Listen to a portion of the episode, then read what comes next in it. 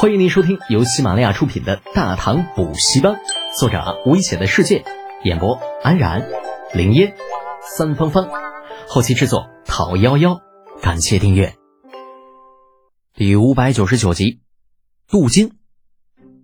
陈群，邢国公刘正会的女婿啊，因为刘正会过于低调的原因，导致他的声名一直不显。啊，至于刘正会嘛。呃，当初李渊起兵的那段时间，此人曾为太原留守，也就是现在李湘的前任，现任洪州都督，享十亿三百户。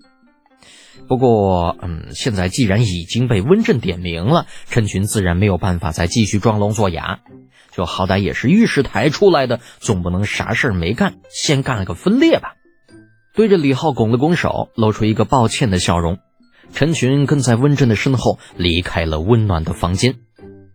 两人走后，李浩像是什么事都没有发生一样，摆摆手道：“大家都坐吧，一路奔波辛苦的很，这几天先好好休息一下。”何干成机有些担心的向外面看了一眼：“大钱呐，不会出什么事吧？文彦博那二小子在长安名声可不怎么好，出了名的又臭又硬，你可千万不能大意啊！”哼。很多事情都有两面性啊，在我看来，温震这样也挺好，至少我短时间内不用担心找不到事情来安排他。好吧，认真的想想，似乎还真是那么一回事。御史的职责那就是挑毛病，真要把温震他们两个留下，只怕少不得鸡蛋里挑骨头。今天这不行，明天那不对，这还干不干活了？苦笑一声，何干成机道：“好吧。”既然如此，那我们就先去休息。有什么事情，你就安排人通知我们。来之前，太子殿下已经交代过了，让我们全力配合你。这点，老何你不用担心的。工作有的是，就怕你们干不完。李浩说完，叫来守在院子里的护卫，让他们带着长孙冲和赶成基等人下去休息。好在这刘家大宅足够大，足够住下长孙冲他们这十几口子。至于他们带来的那些个护卫，府军那里同样有足够的地方休息。时光如水，岁月如梭，不能装逼的日子一晃而过，时间就这样一点点过去。长孙冲等人休息了两天，便全身心的投入到了工作当中。两个户部官负责统计数据，将座间三个大将负责一些工具的设计和打造。温震和陈群啊，这两个消失了十天。回来之后消沉了许多，好像受到了一些打击。对此，李浩似乎早有预料，打发了房间中的闲杂人等，给两人各自泡上了一杯茶水，笑着说道：“我之前就说过，没有调查就没有发言权。温震呐，你现在还觉得我做错了吗？”温震将那杯茶抱在怀里，答非所问道：“为什么一开始不告诉我？”你会相信吗？嗯，不会，那不就结了？很多事情都是这样，别人说一千遍，不如自己亲自去体验一遍。对了，你的调查结果怎么样啊？触目惊心的，我真的没有想到，这些人竟然如此无耻，谎报田亩，偷漏税款，简直是罪大恶极。李浩失声一笑。在大唐，这种事情简直太普遍了，完全不必如此大惊小怪的。你笑什么？难道你不觉得那些人做的太过分了吗？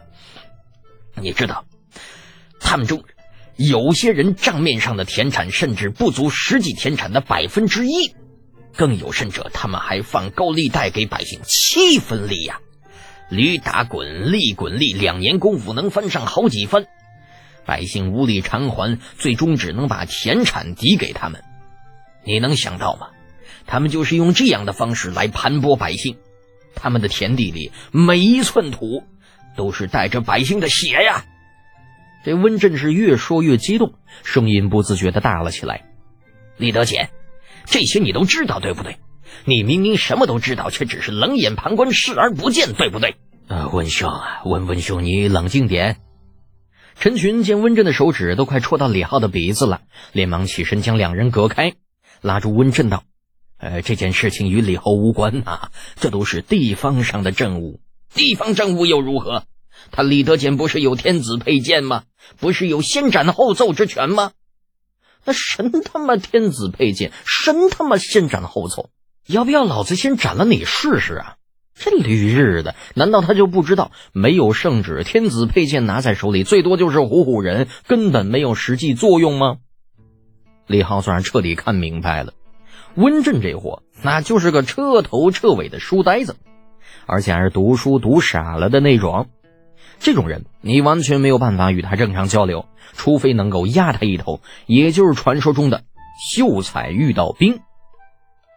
有了打算之后，李浩淡定的看着气鼓鼓的找自己讨要说法的温震，平静的说道：“温震呐，我是否可以把你的话理解为，我要把并州全境所有乡绅全部抓起来，然后统一砍头啊？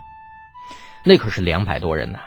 真想不到温兄一介文人，竟有如此魄力，小弟佩服。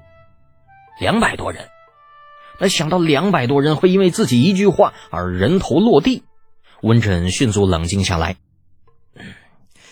我不是这个意思，李德简，我知道你不是冷血之人，否则前些天聚集在府衙前的那些个为火乡里的士绅，早就被你给杀光了。停，打住啊！激将法在我这里没用。李浩好整以暇的坐在椅子上，抱着茶盏，慢条斯理的说道：“我这么说吧，在大唐，土地兼并这种事情是不可能杜绝的。不管你杀了多少，最后的结果其实也都一样。那那怎么办呢？”温震此时也没有了之前的锐气，颓然的坐回了自己的位置。李浩下了口茶，这办法呢不是没有，合作社就是其中之一，但这也只能治标，而并不能够治本。想要治本，只有一个办法，那就是让土地变得不是那么重要，从根本上改变人们对土地的看法。这怎么可能啊？是啊，这不可能，所以谁也无法阻止土地兼并，最多也就是延缓一下。李浩叹了口气，华夏民族数千年来已经把对于土地的热衷写进了骨髓里面。你永远也不能够指望这个时代的人会放弃土地，哪怕明明有更赚钱的东西摆在那里，唾手可得，土地也依旧是人们的最爱，哪怕是在千年以后，也依旧如此。沉默良久，李浩回过神来，把早已冷掉的茶放在一边。算了，先不想这个。我这里有个新想法，你帮我参谋参谋。什么新想法？难道你有解决土地兼并的办法了？想什么呢？你现实点好不好？我的想法呢是这样的：土地兼并既然不能够改变，那我们不妨就换个思路。那些个乡绅、地主、豪门大户，咱们就不管了。他们有钱爱买地就买去，跟咱们没关系。只要把税。给补齐了就好，关键问题是那些个生活在社会最底层的百姓，我们可以改变他们的生活习惯，让他们把目光从土地上转移到其他方面，比如进城务工，或者做一个手工业者。总之呢，只要朝廷能够提供大量的工作岗位，百姓未必真的会抱着土地死不放手。温震倒吸一口凉气。李李德俭呐，你、你、你这是绝户计呀！本集播讲完毕，安然感谢您的支持。